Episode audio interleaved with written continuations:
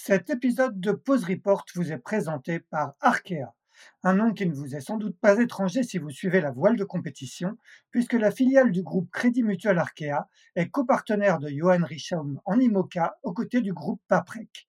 Le double vainqueur de la solitaire du Figaro s'alignera fin octobre sur la Transat Jacques Vabre Normandie-Le Havre avec Yann Eliès à bord d'un bateau dernier cri Paprec Arkea avant de s'attaquer à son premier Vendée Globe l'année prochaine. Arkea, acteur bancaire du développement des territoires, est également le partenaire titre de l'Arkea Ultime Challenge Brest, dont le départ sera donné le 7 janvier 2024 de Brest. Un rendez-vous qui est particulièrement attendu puisqu'il verra cinq pionniers se confronter pour la toute première fois sur une course autour du monde en solitaire et en ultime. Un challenge extrême qui marquera l'histoire de la course au large et que les 11 000 collaboratrices et collaborateurs d'Arkea sont fiers d'accompagner.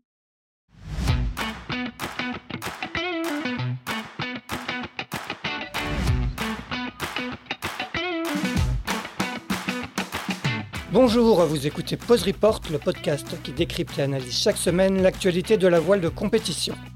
Pause Report est produit par Tip Shaft, le média des professionnels et des passionnés de voile de compétition. Tip Shaft, ce sont deux newsletters hebdomadaires en français et en anglais, des podcasts, des formations, un studio de production de contenu, une plateforme de vidéo à la demande Sailors, ainsi qu'un festival du film que vous pouvez retrouver sur tipenshaft.com. Je suis Axel Capron et je vous souhaite la bienvenue dans Pause Report. Bonjour à tous et bienvenue dans ce 120e épisode de Pause Report, le podcast hebdomadaire de Shaft, qui explique, décortique, décrypte et analyse l'actualité de la voile de compétition sous toutes ses coutures en compagnie des meilleurs experts. Nous sommes le mardi 30 mai, il est 9h33 exactement, et nous allons parler aujourd'hui du Pro Sailing Tour, dont la troisième édition s'est achevée lundi à Brest par le Postlog. Nos trois invités ont terminé aux trois premières places de cette saison 3, dans l'ordre Erwan Leroux, skipper de Coesio, dont c'est la première victoire au général sur le circuit. Salut Erwan. Salut Excel, salut Thibaut et salut euh, Pierre. Voilà, tu as tout dit. Le deuxième au classement général a remporté quant à lui le Final Rush entre la Sardaigne et Brest à bord de Solidaire en peloton Arcep. Il s'agit bien évidemment de Thibaut Vauchel-Camus. Salut Thibaut. Salut Excel, salut à tous. Et le troisième est un petit nouveau dans la classe Ocean 50. Il porte les couleurs de Viabilis. Vous l'aurez reconnu, c'est Pierre Quiroga, l'un des deux méditerranéens du circuit avec Christopher Pratt. Salut Pierre. Salut à tous. Eh bien, messieurs, avant de revenir dans le détail avec vous sur ce Pro Tour 2023, euh, un petit mot rapide sur ce circuit réservé à la classe Ocean 50 lancé en 2021. La première édition avait été remportée par Sam Goodchild et l'équipage de Layton, la seconde en 2022 par Quentin Vlaminck sur Arkema 4 et c'est donc Coesio avec Erwan Leroux aux commandes qui inscrit cette année son nom au palmarès de l'épreuve à laquelle participaient cinq équipages dont trois nouveaux, Viabilis donc, mais aussi Le Rire Médecin Lamotte mené par Luc Berry et Wind of Trust de Christopher Pratt. Le circuit comprenait cette année trois étapes dans un format ramassé d'un peu plus de deux semaines. La première entre la Seine-sur-Mer et Bonifacio a été remportée par Coesio avec seulement 44 secondes d'avance sur Viabilis, on va en parler. La seconde entre la Corse et Alghero en Sardaigne, une nouvelle fois remportée par Coesio tandis que c'est Solidaire en peloton Arcep qui s'est donc imposé sur le Final Rush entre Alghero et Brest. Eh bien Pierre, on va peut-être euh, commencer par toi. Ce Procéding Tour était ta, toute première course à la barre de Viabilis et sur le circuit, pas, sur le circuit Ocean 50 parce que tu, tu avais fait quelques courses l'année dernière, mais euh, en tout cas à la barre de, Viabilis, l'ancien Layton de, Sam Goodchild.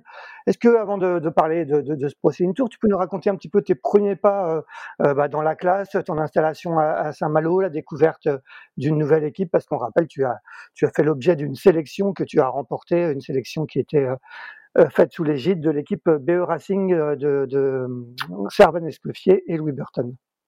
Ouais, exactement. C'est sûr que moi j'ai touché le bateau, je l'ai vu pour la première fois dans le hangar à Nautimor au mois de mars et la sélection a été assez longue puisqu'on a envoyé nos dossiers tous, chacun des skippers au mois de janvier. Euh, donc voilà, trois mois de sélection de dossiers euh, un peu stressante, puisque c'est voilà, c'était aussi la période du mercato pour savoir avec qui on avait fait la transat. Donc pas simple, euh, pas simple de, d'avoir un œil sur l'avenir à ce moment-là. Mais, mais quand l'annonce a été faite début mars, c'est sûr que c'était un, un réel bonheur. J'ai pu découvrir et, m'investir au sein de la ville de Saint-Malo, de l'écurie BE Racing, qui, qui, qui, qui, est en pleine expansion en ce moment. Et, et puis après, voilà, on a eu un petit retard de, mise à l'eau, mais dès le mois d'avril, on a enchaîné des, navigations. Déjà, ça a commencé par un, un convoyage Lorient-Saint-Malo et, et, des navigations en rade Malouine le mois d'avril. Effectivement, pour parler d'un mot de, de, la classe, bah c'est une classe que je dirais amicale, mais aussi de haut niveau. J'ai été très très impressionné de, de, de, voir le niveau que pouvait avoir chaque bateau sur l'eau sur ce Pro Sailing Tour mais aussi à l'entraînement. Luc, avec qui on s'est entraîné quelques fois au mois d'avril, a rapidement été dans le match. il s'est bien entouré de, personnes qui connaissent ce support. Donc, donc ouais, ça, répond, ça répond vraiment à, à, toutes mes espérances et à tous les critères que, que je voulais cocher. Il y a, il y a de l'équipage, il y a du large, il y a aussi de l'inshore, il y a une super dynamique. les bateaux sont complètement dingues et, et, là, je peux parler en la voix de, mes équipiers sur cette dernière étape, j'avais Léonard Legrand et, Pascal Dégru qui sont des, adeptes de l'ultime et, qui voilà n'ont pas trouvé beaucoup de défauts à ce trimaran de petite taille euh, qui affiche des vitesses complètement affolantes et surtout un match un match d'enfer. Bon, on va effectivement reparler de vos équipages respectifs. Euh, bah, tu, c'est pas la première fois que tu dois t'installer en Bretagne. Hein. Tu as quand même vécu un petit peu du, du côté de pour la forêt quand tu étais skipper massif. Euh, ça a été pour toi, c'était c'était une des conditions pour pour pour remporter cette sélection Viabilis. Ça a été c'est quelque chose que tu as fait facilement ou ou le ah dépaysement. c'est sûr que c'est pas voilà, c'est un investissement certain. Je sortais de de trois ans à entre Concarneau et, Port-la-Forêt, donc trois ans loin de, loin de mon socle familial et, personnel. Euh, c'était un, nouvel investissement à faire pendant quatre ans. Et c'était un, une contrainte, un souhait du partenaire et, de l'écurie, donc non négociable. Euh, ça se discute forcément. Euh, j'atteins des âges où j'ai 30 ans, j'ai une vie, conjugale qui se forme, donc forcément, euh, ça demandait de gros gros investissements de la part de mon entourage et ça a été une, discussion de, de, plusieurs jours de savoir si on était prêt à le faire ou non. À partir du moment où j'ai eu le go, euh, effectivement, on, est monté dès le mois de mars euh, dans les meilleures conditions possibles puisque j'ai réussi à trouver une petite maison euh, au Bas-Sablon qui est l'endroit un peu parfait à Saint-Malo. Donc c'était voilà, on y, est, on y est arrivé dans des très belles conditions. maintenant, j'y ai pas passé non plus beaucoup de temps pour le moment puisque quelques semaines après mon arrivée, on, partait déjà sur le convoyage pour la Méditerranée et sur le Pro Tour. Euh, c'est voilà le circuit, circuit Ocean 50 euh, enchaîne bien, donc euh, donc effectivement on a une base à, Saint-Malo, mais on fait beaucoup de jours en déplacement. Bon, Thibaut, toi, tu es aussi basé à, Saint-Malo. Tu, tu, me disais, avec je crois que maintenant il y a aussi le, bateau de. Luc Berry est aussi malouin. Tu, tu me disais il n'y a pas si longtemps que, que Saint-Malo était la capitale mondiale des, des Ocean 50. Tu confirmes? Oui, ça, ça, le, ça le devient ou ça le redevient. On a eu, euh, alors, il y avait une petite, pas une concurrence, mais il y avait aussi un équilibre avec la Trinité à l'époque, euh, euh, notamment de, de Yves sur Actuel. Mais bon, à l'époque, on avait Maître, Maître Jacques et Crêpe Poiou et, et comment, Letrimalo de Victorien Russard.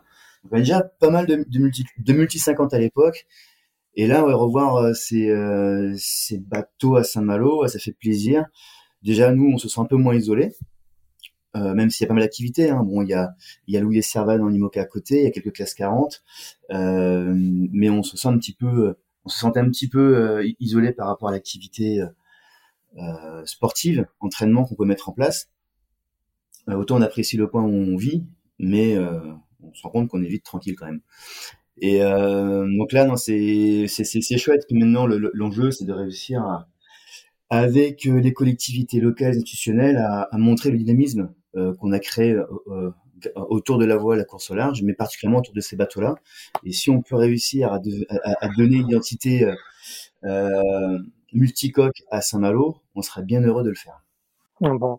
Euh, raconte-nous un petit peu de, de ton côté euh, l'hiver dernier. Est-ce que sur, sur ton bateau solidaire en peloton Arcep, vous avez fait des, des modifications? Est-ce que tu, tu as fait évoluer un petit peu cette euh, plateforme qui, qui a été mise à l'eau, mise à l'eau, on rappelle, en, en 2018 Alors là, l'objectif, c'était pas l'évolution, c'était la reconstitution. Oui, effectivement, parce qu'on rappelle qu'il y a eu chavirage euh, sur, sur la route du Rhum. Mmh.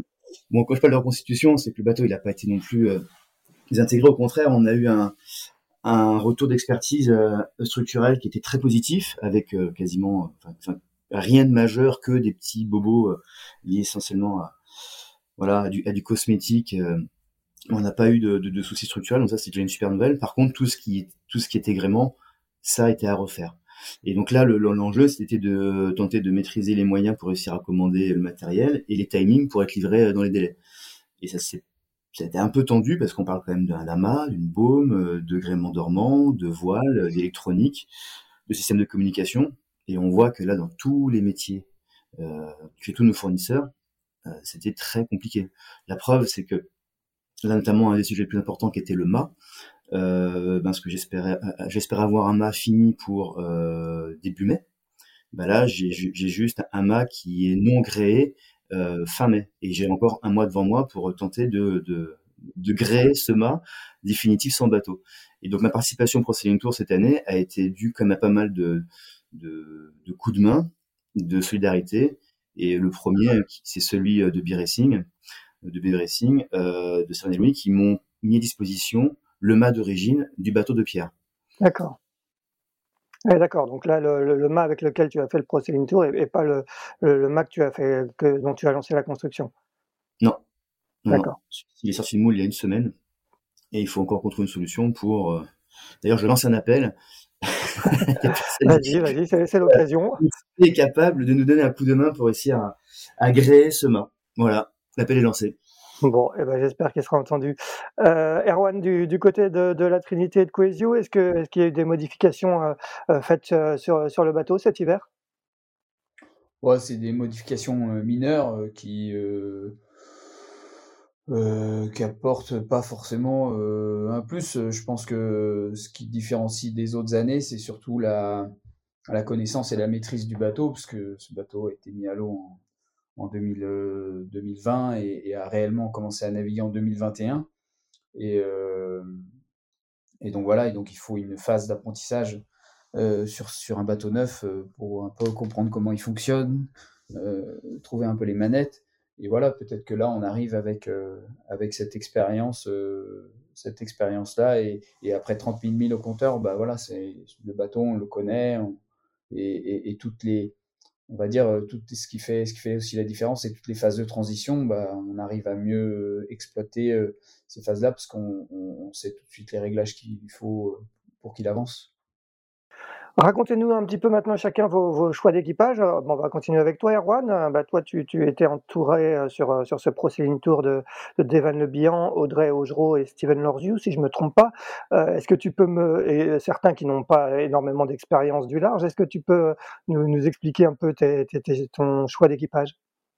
Bah, En fait, c'est un choix d'équipage que j'ai fait très tôt dans la saison, dès janvier. Et dès janvier, en fait, c'était un Pro Tour version, euh, version inshore euh, et défi 24 heures. En fait, un peu la version euh, qu'on avait initiée à la base sur les deux premières saisons. Et, quand, le, quand on a modifié la version du PST finalement assez tard dans la saison, moi, mes, équipiers étaient réservés. Et donc, et, donc j'ai fait le choix de garder ce, cette même équipe parce que on avait déjà entamé un travail et que ça se passait super bien. Et que puis après discussion avec eux, bah ils, ont voulu plutôt se dire bah on va profiter de ça pour euh, pour se forger euh, finalement un peu au large.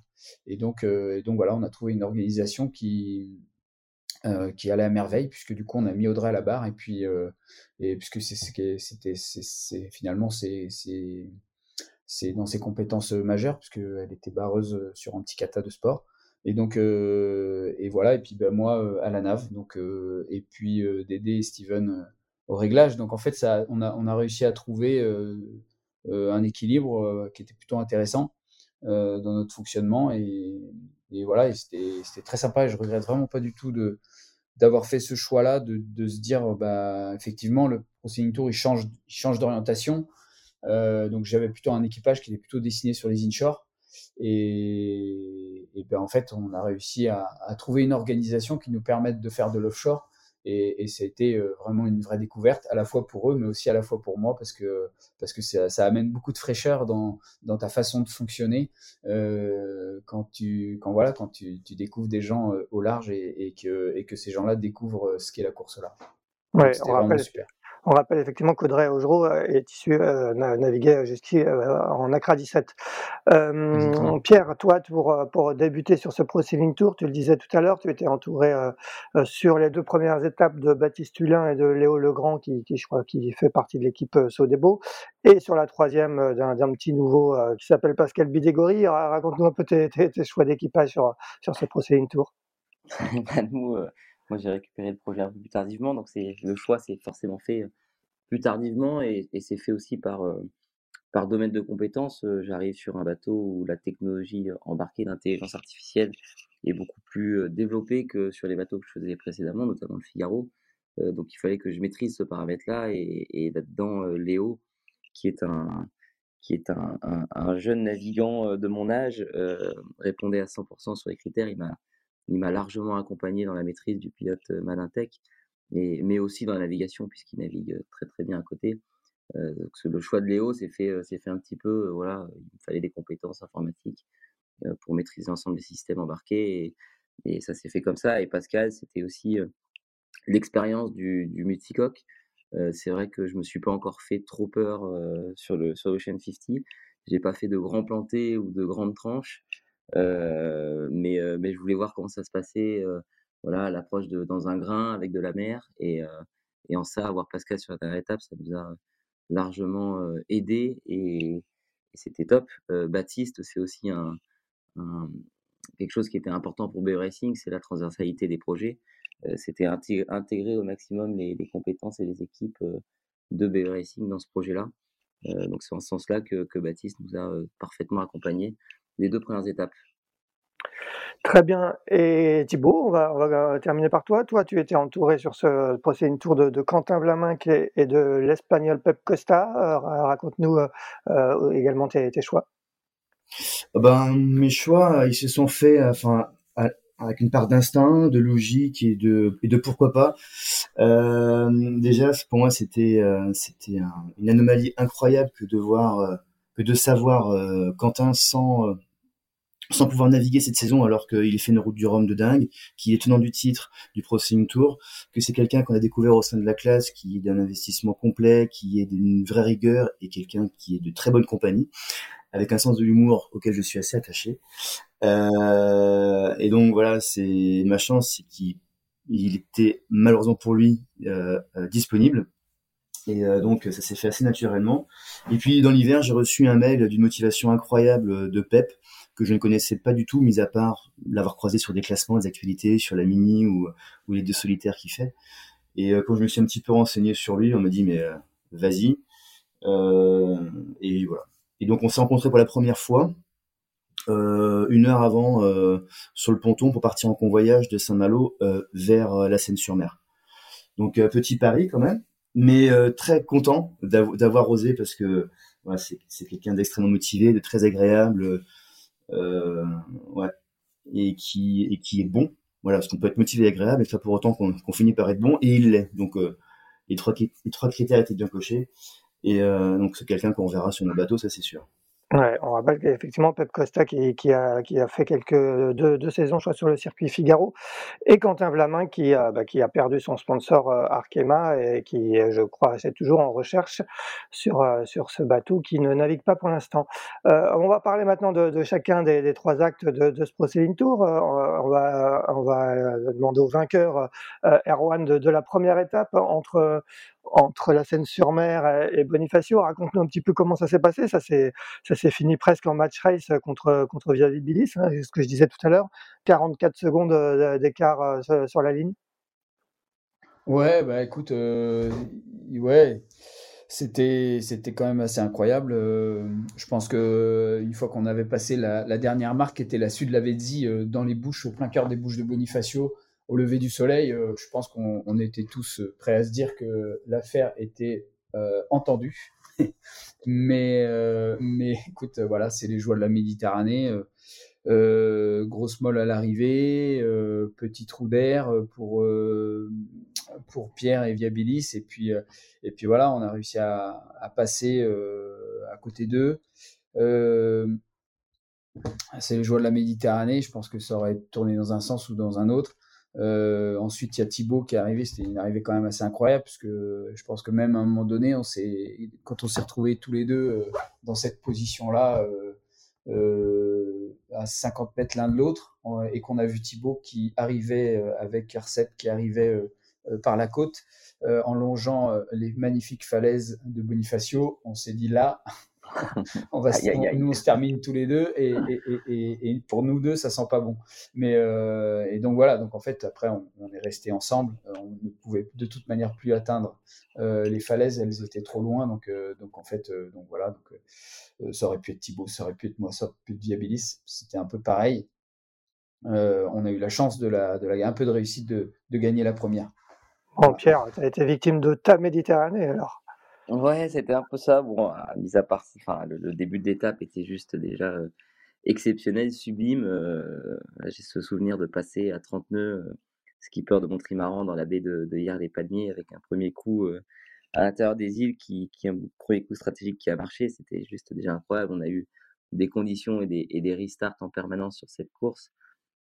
c'était juste dingue. Et effectivement, dans la dernière nuit, on arrive on arrive à piquer la première place à, Erwan avant les Sud de à, très bien, euh, très naviguer euh, dans le détroit entre les îles Magdalena et, et à, prendre quasiment 2000 euh, d'avance. Et là, on s'est dit, bon, le vent d'ouest, il est 8 heures du matin, le vent d'ouest est déjà en place. J'ai dit à mes équipes, bon, je, vais, je vous fais un café en attendant la ligne d'arrivée, puisqu'on était à 17 nœuds en ligne droite et la ligne d'arrivée. Il restait à peu près 15 minutes de course.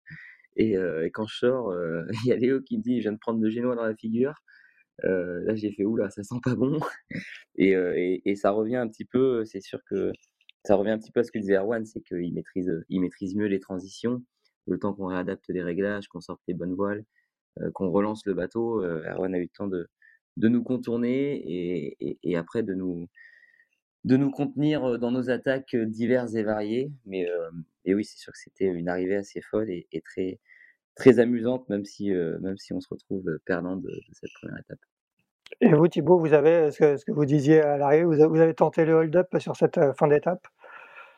Ah bah, Quand on voit qu'on a, qu'on a deux animaux euh, bien visibles devant nous, avec un vent qui, qui a l'air assez, assez imprévisible, pas très clair, bah, nous, on n'a qu'une chose à faire, hein, c'est remplir le barillet et mettre les cagoules et euh, tirer sur, tout ce qui bouge. Hein.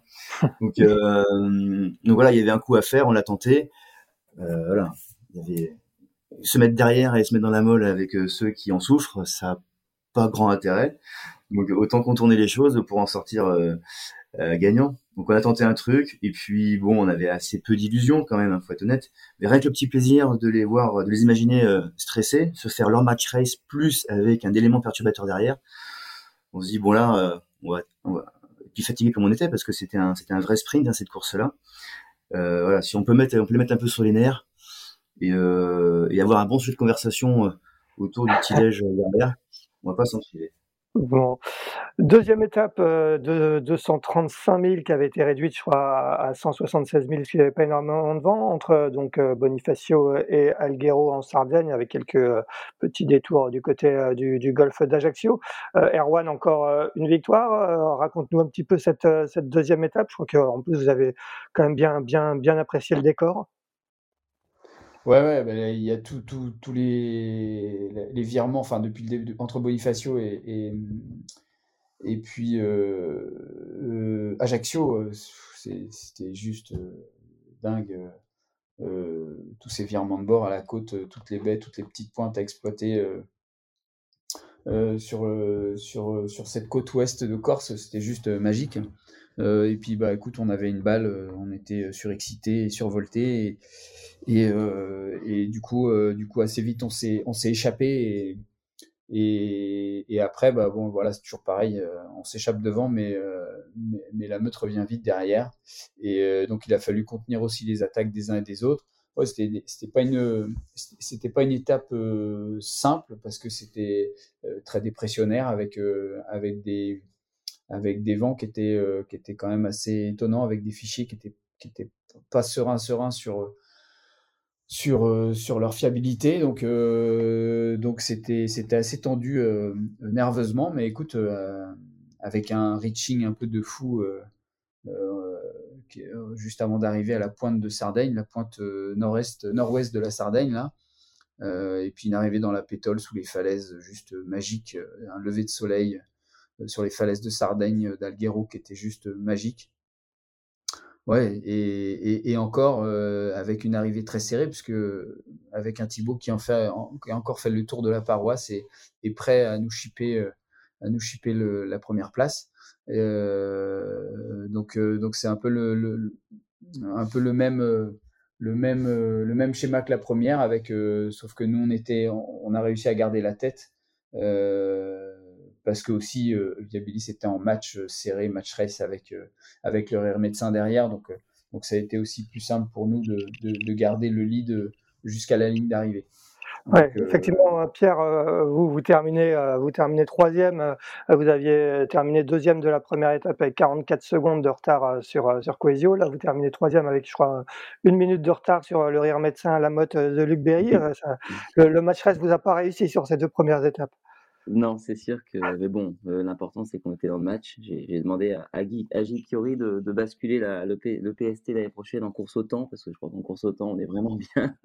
Mais euh, non, non, effectivement, on perd encore une fois cette, euh, cette bataille dans la pétole face à, face à Rire. On finit troisième à quelques, quelques secondes. mais, mais pour revenir sur, sur la victoire d'Arwan, c'est sûr que il a montré sur cette étape le potentiel et, et, la maîtrise de son bateau. C'est vrai qu'il dès le départ, j'ai ce souvenir où, on le met dans la boîte derrière nous, dans notre axe. Je me dis, bon, déjà, Coesio, c'est fait. Et trois minutes après, je le retrouve à mon vent, plus vite, plus haut. Je me dis, aïe, il va falloir, qu'on s'accroche parce que le wagon a l'air de, le TGV a l'air d'être lancé, donc, lancé, donc il va falloir qu'on s'accroche. Il a très bien joué avec les effets de site. Et, effectivement, nous derrière, on a un petit peu, on a loupé des virements de bord, on était moins en maîtrise mais et c'était le cas pour, pour rire aussi. Mais, mais voilà, c'est aussi la joie de, de, ces bateaux. On a vu qu'il s'est arrêté, il avait plus de, je sais plus, je crois que c'était 10 minutes d'avance en arrivant nord-ouest Sardaigne, et puis il s'arrête à, à, à, Sineux, et nous on revient dans un rating de folie à quasiment 30 nœuds de vitesse, donc les écarts se font et se défont de façon incroyable. C'est les joies de, c'est les joies de ces trimarans et les plaisirs de, de, de, voilà, de pouvoir. le match n'est jamais fini jusqu'à une arrivée. Donc c'était c'était une vraie régalade cette, cette étape. Thibaut, un petit mot, vous, sur, sur cette deuxième étape? Euh, nous, on a un peu plus souffert. On a fait un mauvais, un mauvais petit décalage dans une phase de, de le voyage entre Bonifacio et, et Ajaccio. On s'est mis un petit peu en retrait et on a fini en match race de, de, de, de, voiture balai avec Wind of Trust. Euh, et puis quand on contourne euh, l'île de Tabernacle, la marque Tabernacle en, en baie d'Ajaccio, euh, après avoir croisé Erwan à, à, plus de 20 nœuds au portant, euh, bah nous, on s'est retrouvés derrière, euh, collés entre 3 et 4 nœuds pour passer, euh, hein, rappelle-toi Pierre, pour ah, passer ça, c'était rude. Ça, c'était rude. On ah, passer avec du vent et nous, plus de vent. Et voilà, on se retrouve avec 20 000 de retard, 3 heures après, donc un peu rude. Mais on apprend que le parcours il est réduit, donc on se dit bah, des occasions au moins de, revenir. Et finalement, quand on se repenche un petit peu sur euh, sur la météo et puis les, tous les contournements de, de des marques naturelles, c'est ça qui est bien aussi, c'est qu'on on travaille aussi au, proche, enfin des balisages ou de marques naturelles. Ça c'était très sympa. Euh, voilà, on sait qu'il peut se passer des choses, qu'il y avait des petits phénomènes orageux aussi qui venaient un petit peu euh, redonner un peu de piment. Et euh, voilà, nous on se retrouve en effet euh, dès qu'on chope les gars à l'AIS et qu'on a le, la 4G pour avoir euh, les reports à bord. On reprend au moral à avoir les vitesses qui se réduisent devant. On comprend qu'à un moment donné, il, va falloir rentrer dans la molle. Et voilà, puis à nous de, choisir le, de, de, prendre le périph au-delà des vitesses autorisées, quitte à se faire flasher plutôt que de traverser euh, que de traverser le centre-ville où ça n'avance pas. Euh, et là, oui, on, s'est mis un petit peu à, à, espérer arriver, mais là, ça aurait été un hold-up encore plus rude que le coup de la première étape. Mais petit rappel aussi, là, c'est, je, retrouve un peu ce que, ce que dit, même complètement ce que dit Pierre. Euh, le, jeu qu'on a eu cette année sur ces bateaux-là, il est dingue. parce que les deltas de vitesse sont assez conséquents pour s'autoriser à, croire qu'on peut toujours revenir. Et on l'a prouvé tellement de fois que, par exemple, sur la première étape, on a été les cinq bateaux à un moment donné pointés en tête. Et pourtant, il y a eu euh, des écarts, des trajectoires qui ont un petit peu, un peu changé, des vrais molles, du retour devant, mais tout le monde sur cette étape, sur cette étape-là a été pointé en tête. C'est dire à quel point le jeu il est euh, extrêmement ouvert. Euh, maintenant, on, y voit de, du sport ou de l'injustice, mais ça reste de la course à la voile et tout ce qu'on aime. Donc, euh, donc ça reste top. Pour, pour, alimenter ce que tu dis, je me souviens d'une image euh, euh, sur la première étape où on est entre, euh, entre l'Italie et, et, le Cap Corse et la Giraglia.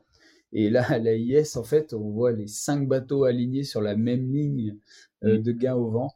Et, et, en fait, sur un même, on est sur la même ligne de départ. C'est incroyable.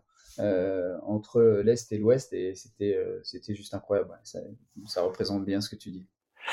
Et du jeu, euh, du jeu, il y en a eu aussi beaucoup sur la dernière étape. Donc la dernière étape qui, qui était le final rush entre entre la Sardaigne et Brest, 1650 000, euh, avec euh, des, bateaux très proches euh, les uns des autres. Pierre, tu, franchis Gibraltar en tête, je crois, de, peu devant tes, rivaux. Raconte-nous un peu la, la, Méditerranée. Vous avez eu, notamment, j'ai entendu parler d'un bon bord de sanglier vers les Baléares.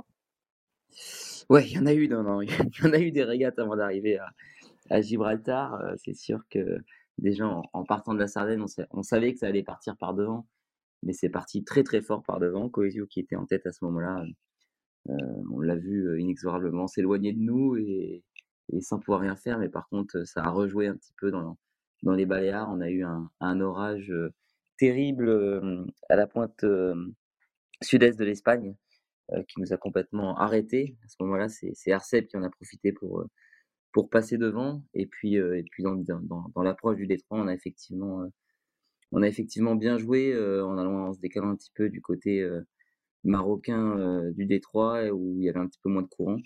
Et je pense que c'est ce qui nous a permis de passer en tête, mais, mais toujours à vue avec, avec Coesio. Et bon, on a, on a pu un petit peu se libérer des deux autres bateaux à ce moment-là, mais c'est vite revenu. C'était c'est ça qui, est magnifique en Méditerranée, c'est que à chaque pointe, en fait, on peut passer en tête et on se dit bon, est-ce que c'est est-ce que c'est la pointe qui va me libérer, qui va me permettre d'avoir une baie d'avance sur les concurrents, ou est-ce que c'est un nouveau départ qui s'annonce? Et dans cette, dans cette course-là, dans, ce Alguero-Brest, ça a souvent été des, restarts après les, points, après les pointes. Donc, usant, usant mentalement, mais, hyper intéressant stratégiquement et sportivement. Thibaut, raconte, raconte ta, fin de Méditerranée.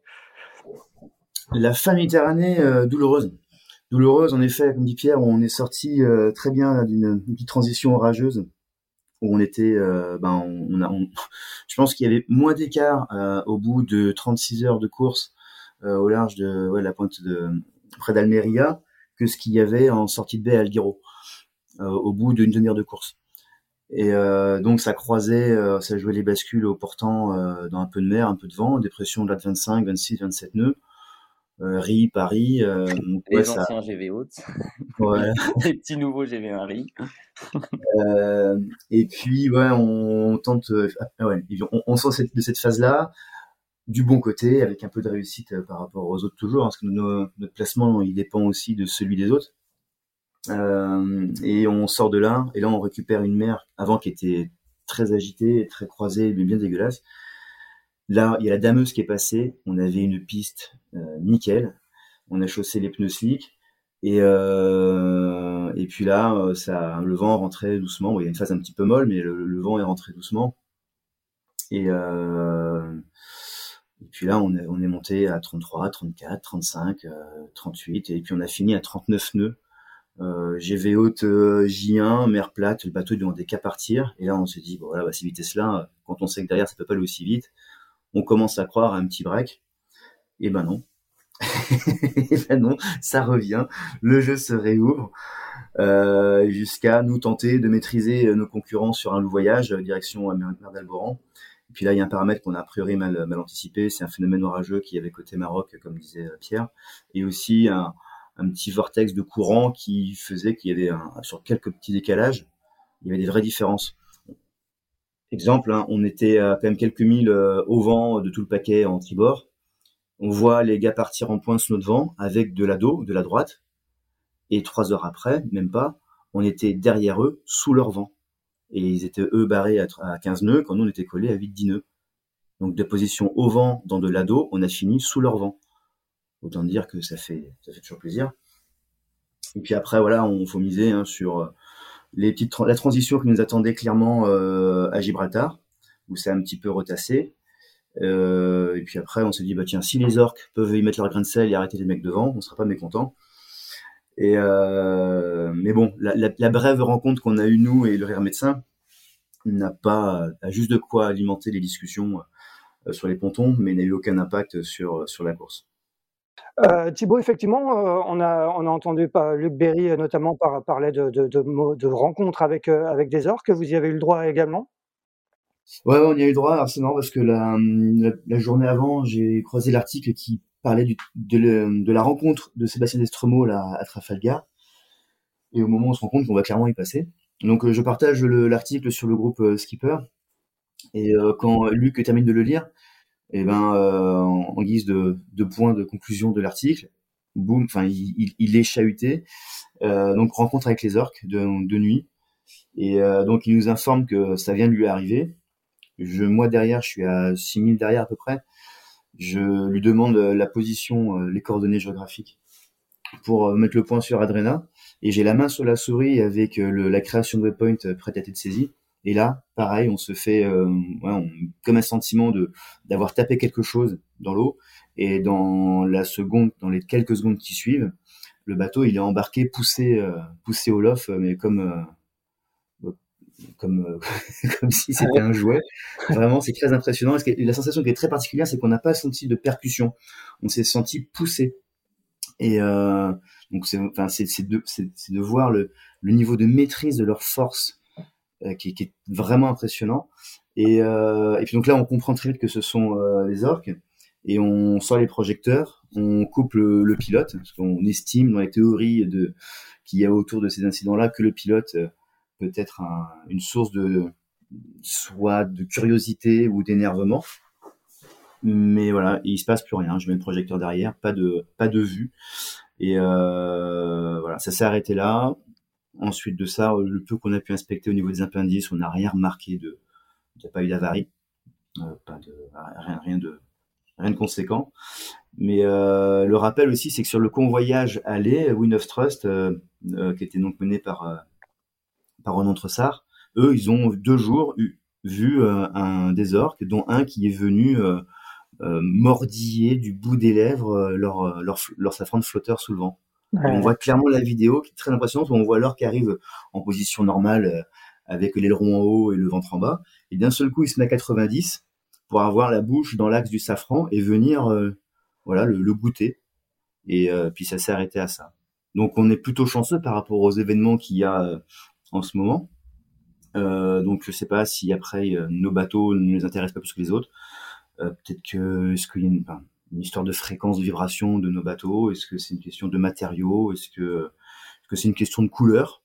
Dès qu'ils n'aiment pas les safrans colorés Enfin, je sais pas, mais en tout cas, nous, on s'en est plutôt très bien. Les, trois rencontres qu'on a eues ont été sans conséquence par rapport à, été cordial, ouais. Un peu surprenante quand même, euh, mais euh, mais par contre, par rapport aux autres bateaux, aux autres accidents, ça n'a rien à voir. Apparemment, c'est un phénomène quand de, plus en plus fréquent, hein, qui a été raconté par, par des ministres euh, des, classes 40. Quoi. Euh, Erwan, euh, vous sortez euh, donc de, Méditerranée dans le paquet. Raconte-nous un petit peu comment vous êtes en sortie de Méditerranée, comment se passe le, début de la, remontée du, Portugal? Eh ben, écoute, on est au contact avec avec Viabilis, donc on donc on est plutôt bien. Et puis bah Écoute, nous on arrive à repasser en tête, il me semble, après Saint-Vincent, la remontée dans la remontée du, Portugal. Euh, je crois. Et écoute, ça se passe plutôt bien. Euh, c'est vrai que globalement, on a toujours été dans le match, même si euh, il y a des moments où on s'est retrouvé un peu derrière. On, on a toujours réussi à se, recoller avec le paquet et à repartir en tête ou, pas loin de la tête. Donc, euh, ça, c'était vraiment positif. Et puis après, bah, il y avait, le, juge de paix qui, allait arriver. Hein. On savait que en arrivant euh, au Cap Finistère, euh, euh, ça allait un peu changer avec ce, resserrement du gradient de l'anticyclone et, et, cette petite dep qui était en creusement sur l'Espagne. Donc donc voilà, on savait, on savait que ça allait se jouer là. Et ça s'est joué euh, là. Euh, oui, vas-y, continue, excuse-moi. Ouais, et ça s'est joué là parce que euh, en fait, à quelques milles d'écart, on avait pourtant on avait on, avait réussi à creuser puisqu'on avait quasiment 8-10 000 d'avance avant d'arriver sur le régime un peu dépressionnaire.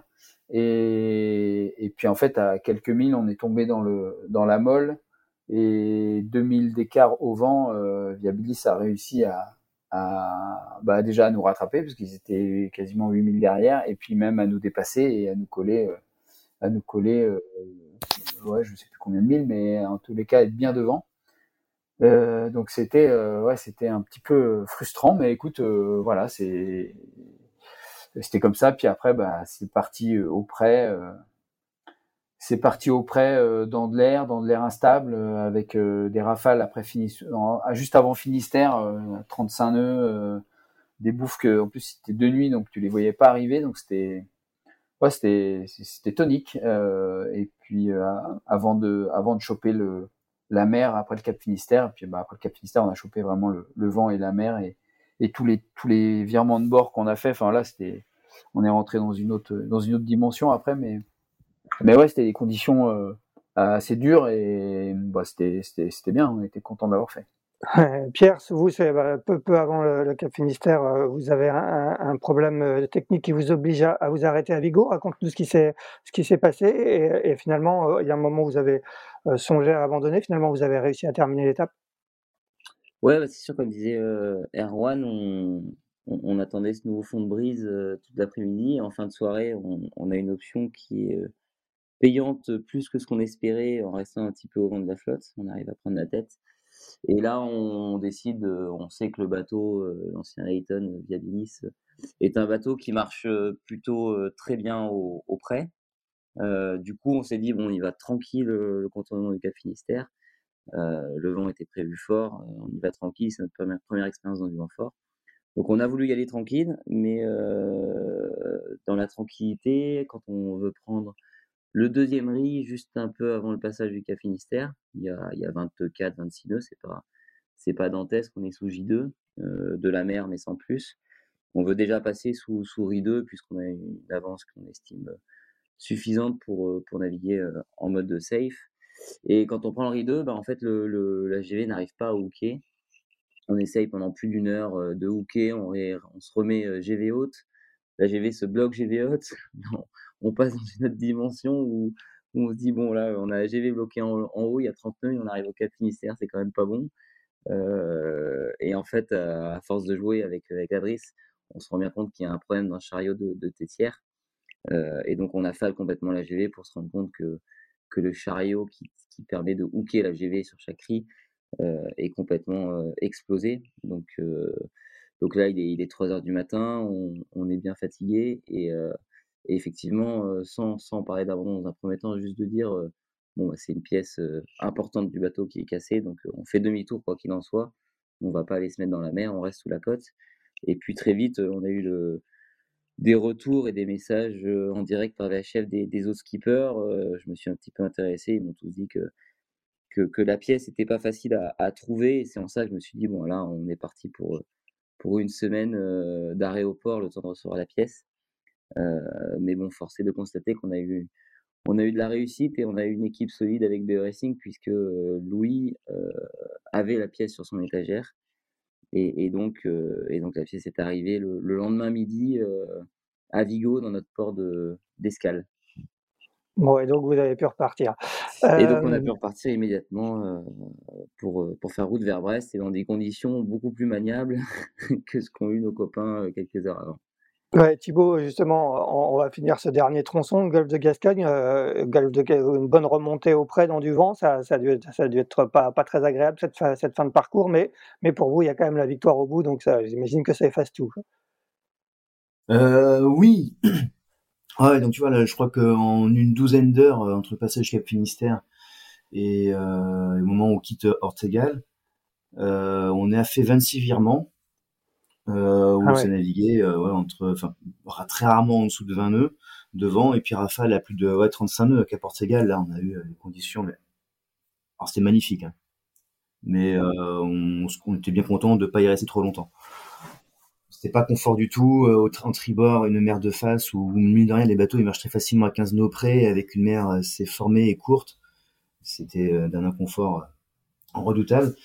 Euh, donc euh, plutôt motivé à en finir. Donc euh, et puis voilà, j'ai pu apprécier les, les, qualités de mon bateau à, ce moment-là. Et puis on a eu aussi une, une, bonne une bonne intuition de la part de Pep qui nous a refait faire un petit décalage dans, dans l'est, quitte à être en VMG négatif par rapport à l'objectif, et voilà de créer un petit décalage par rapport à Erwan qui avait repris la tête dans, dans ce voyage-là. Et euh, voilà, puis on reçoit plus de droite et, et ensuite tout le tout le prêt euh, qui était euh, à la fois tonique, mais pas non plus euh, délirant. On a eu une nuit assez incroyable.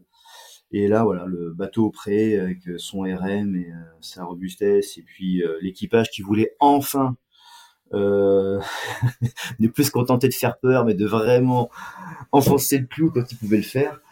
Euh, voilà, on, s'est vraiment régalé à, à attaquer raisonnablement cette remontée de, de, Gascogne.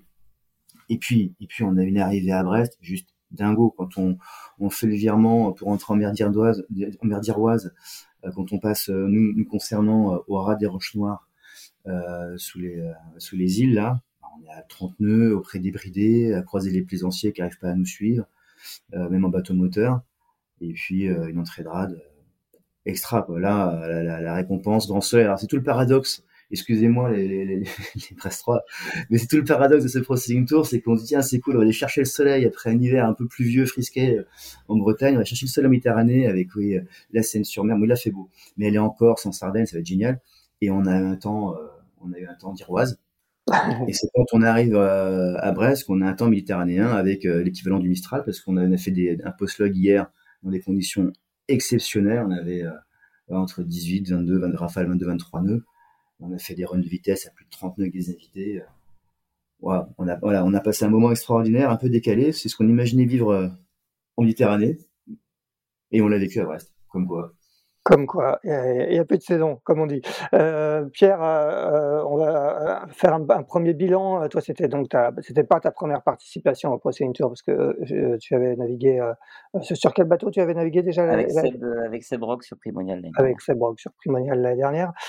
c'était ton premier Procédure Tour en tant que, skipper de l'Ocean 50 Viabilis. Quel est un peu le, bilan de, que, que, tu fais de, de, cette, de cette épreuve? Bon, sportivement, un bon bilan pour nous. forcément, on est content de la place où, où on est. c'est hyper, c'est hyper intéressant, hyper pertinent. maintenant, la, la, différence par rapport à l'arrière, c'est c'est le, le, statut de skipper. C'est vrai que c'est des bateaux qui sont, qui sont assez, assez stressants, les, les, vitesses de rapprochement, les bouées, les croisements, les porte-conteneurs, tout ça, ça, ça, fait beaucoup de, beaucoup de choses à gérer. tout va très très vite. On l'a dit, hein, traverser du golfe de Gascogne en 12 heures. Quand on fait de la stratégie, euh, on n'en fait que pour quelques heures et puis il faut prendre les nouveaux fichiers et en faire de, nouveaux. Euh, c'est ça qui, qui, m'a plus euh, marqué et usé. C'est le côté rapide du bateau, mais c'est aussi ce qui le rend incroyable. donc ouais, une expérience pour nous, pour le partenaire sur le Processing Tour. Le fait de, voilà, on parlait de, de Brest hier, c'était juste incroyable, des runs à plus de 30 nœuds. moi, mon, mon partenaire a retenu encore plus le match qu'on a, pu avoir sur les, coefficients zéro inshore à la Seine-sur-Mer où on a livré des batailles incroyables sur mer plate dans 39 et Grand Soleil. Euh, donc, euh, ouais, une, une expérience 100%, 100 positive. Erwan Thibault, vous êtes euh, tous les deux, euh, vous partagez la présidence euh, de, la classe Ocean 50. De, du, du, de votre point de vue de, de coprésident, quel est un peu le bilan que vous faites de, de ce, de ce Tour saison 3, sachant que, comme le disait à l'instant Pierre, hein, il y a eu des, des inshore coefficients zéro, alors qu'à l'origine, il devait compter. Qu'est-ce qui explique cela? Est-ce qu'il y a eu, est-ce que c'était un peu une, une, année de transition pour le Tour, un petit peu moins, moins de moyens? Je ne sais pas qui, qui, veut parler, Erwan ou Thibault. C'est totalement ça. C'est voilà, on a, été obligé de réajuster le tir et réajuster le programme pour justement s'adapter aux, aux, conditions financières du moment. et donc oui, ce Pro Tour là est, est, en transition et, et on espère, on va remettre un peu les, les le bah, le, paquet pour, pour vraiment euh, construire une, une édition, une, quatrième édition l'année prochaine euh, qui sera de qualité et qui sera de la version euh, originelle, à, savoir des inshore et, et un défi 24 heures. Parce que ça correspond bien aux produits qu'on qu'on attend et, et, et, pour nos partenaires c'est hyper important. Donc, donc voilà, on va revenir sur, sur, sur ces bases-là.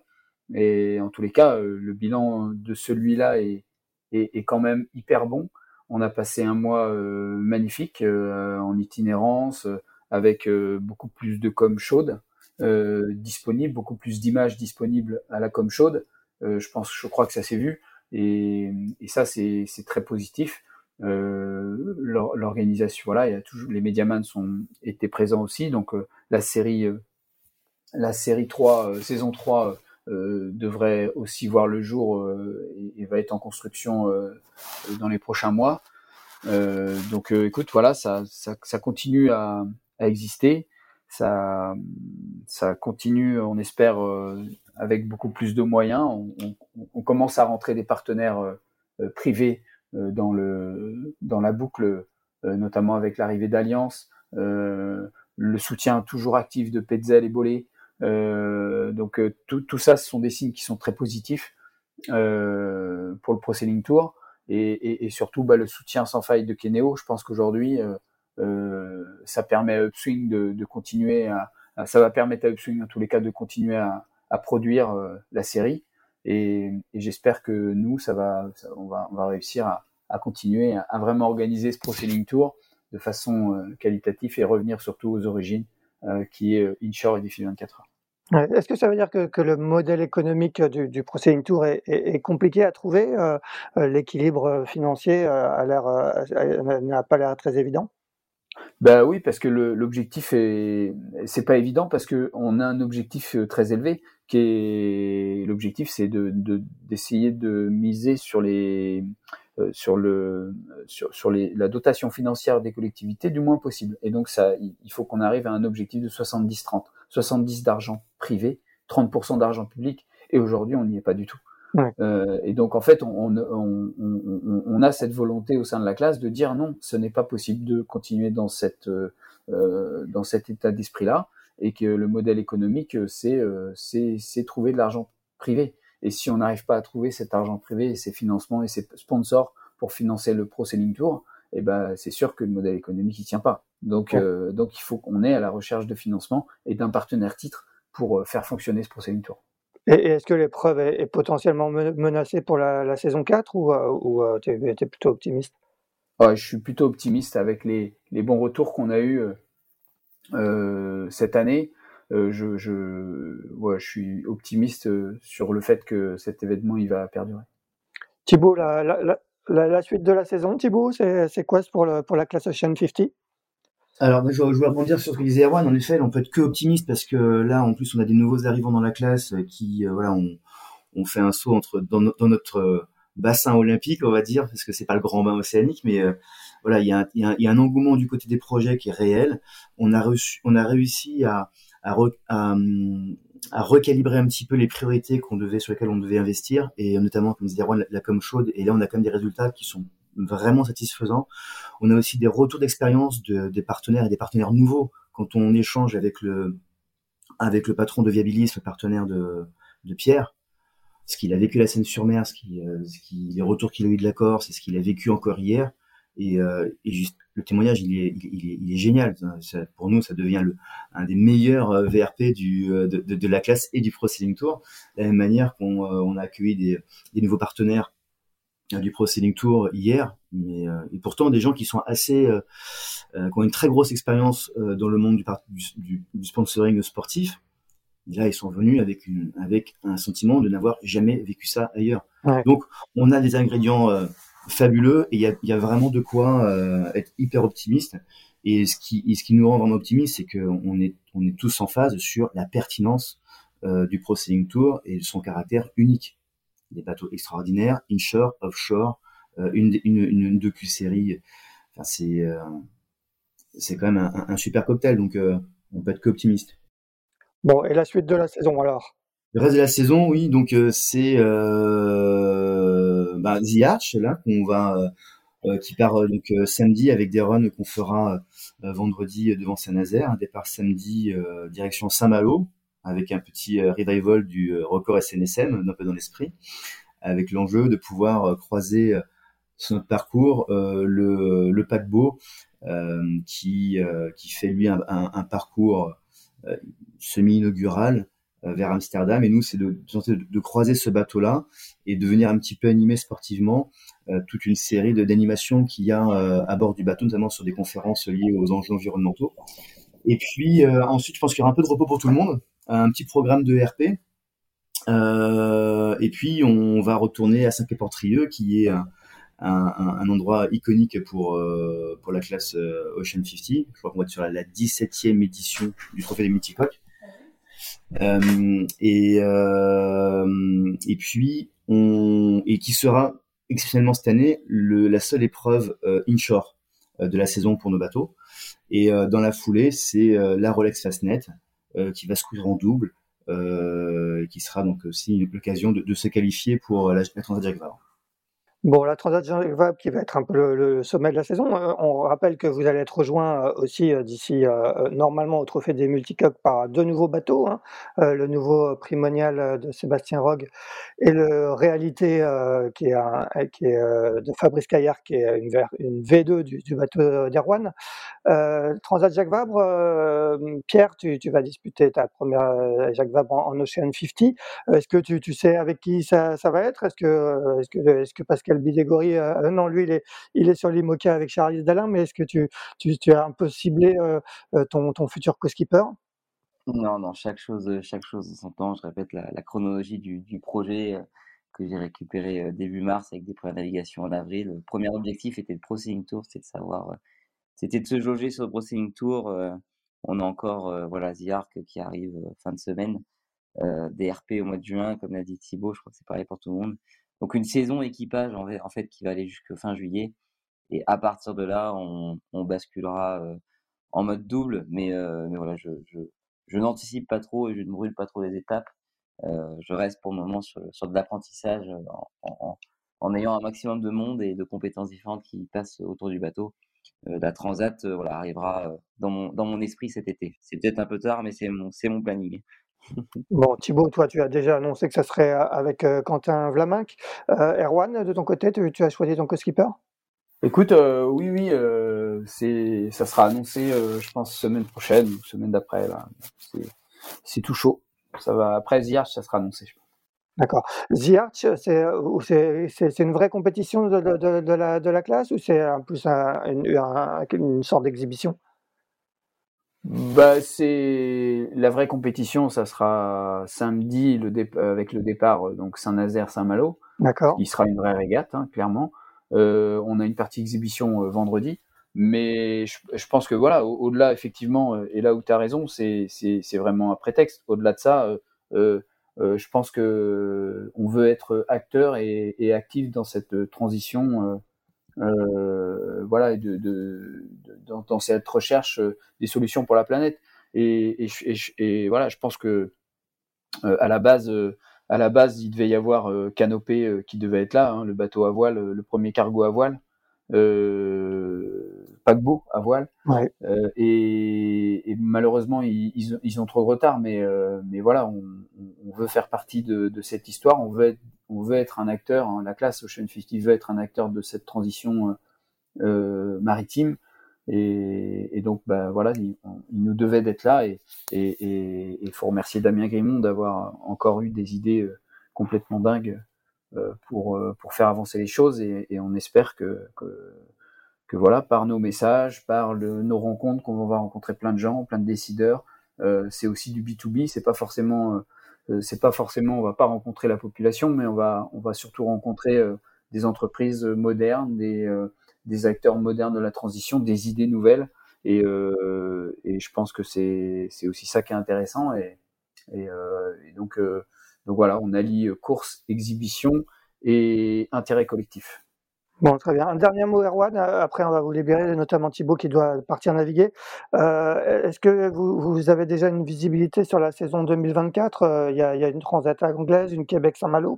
Vous aviez-vous une route des Terre-Neuvas qui, qui, qui, a été qui a été reportée, qui devait être une nouvelle transat entre Terre-Neuve et la Bretagne qui, qui, qui, a été reportée d'un an Quel est un peu le, le programme en vue pour la classe Ocean 50 en 2024 eh ben, en fait, tu viens de citer euh, toutes celles euh, sur lesquelles on participe pas, sauf les routes des Terre-Neuva. D'accord. Donc, ça sera notre, euh, notre transat. Et puis, bah, euh, comme annoncé euh, à la remise des prix hier, enfin avant-hier par Fortuné Pelicano à Brest, on sera présent aux Fêtes maritimes de Brest. Et ça sera l'occasion d'un, d'un, d'un épisode du Pro Tour à Brest, à l'occasion des Fêtes maritimes en juillet. Euh, donc, euh, donc voilà, c'est pas encore totalement calé euh, euh, le programme, mais en tous les cas, on, on, a déjà deux événements qui sont calés, qui sont la route des Terre-Neuva en août et, euh, et, le, et les fêtes maritimes en juillet. Donc on ne sera ni sur la Transat CIC, enfin ou la Transat, je sais. Oui, la Transat CIC, complètement. La Transat CIC. Donc on ne sera pas sur la Transat CIC et on ne sera pas sur la Québec-Saint-Malo l'année prochaine. Très bien. Eh ben, merci à tous les trois. C'était euh, sympa de revenir sur ce Proceeding Tour 2023. Euh, euh, on vous souhaite une bonne navigation sur, sur The Arch, puis sur la suite de la saison. Et, et, on, et on, aura sans doute l'occasion de se reparler d'ici le départ de la Transat Jacques Vabre. Merci. Bonne journée à tous.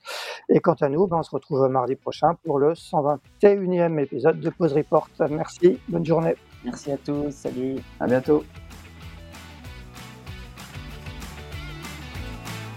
Merci d'avoir écouté cet épisode de Pause Report. N'hésitez pas à nous dire ce que vous en pensez en bien ou en mal et n'hésitez pas à le partager.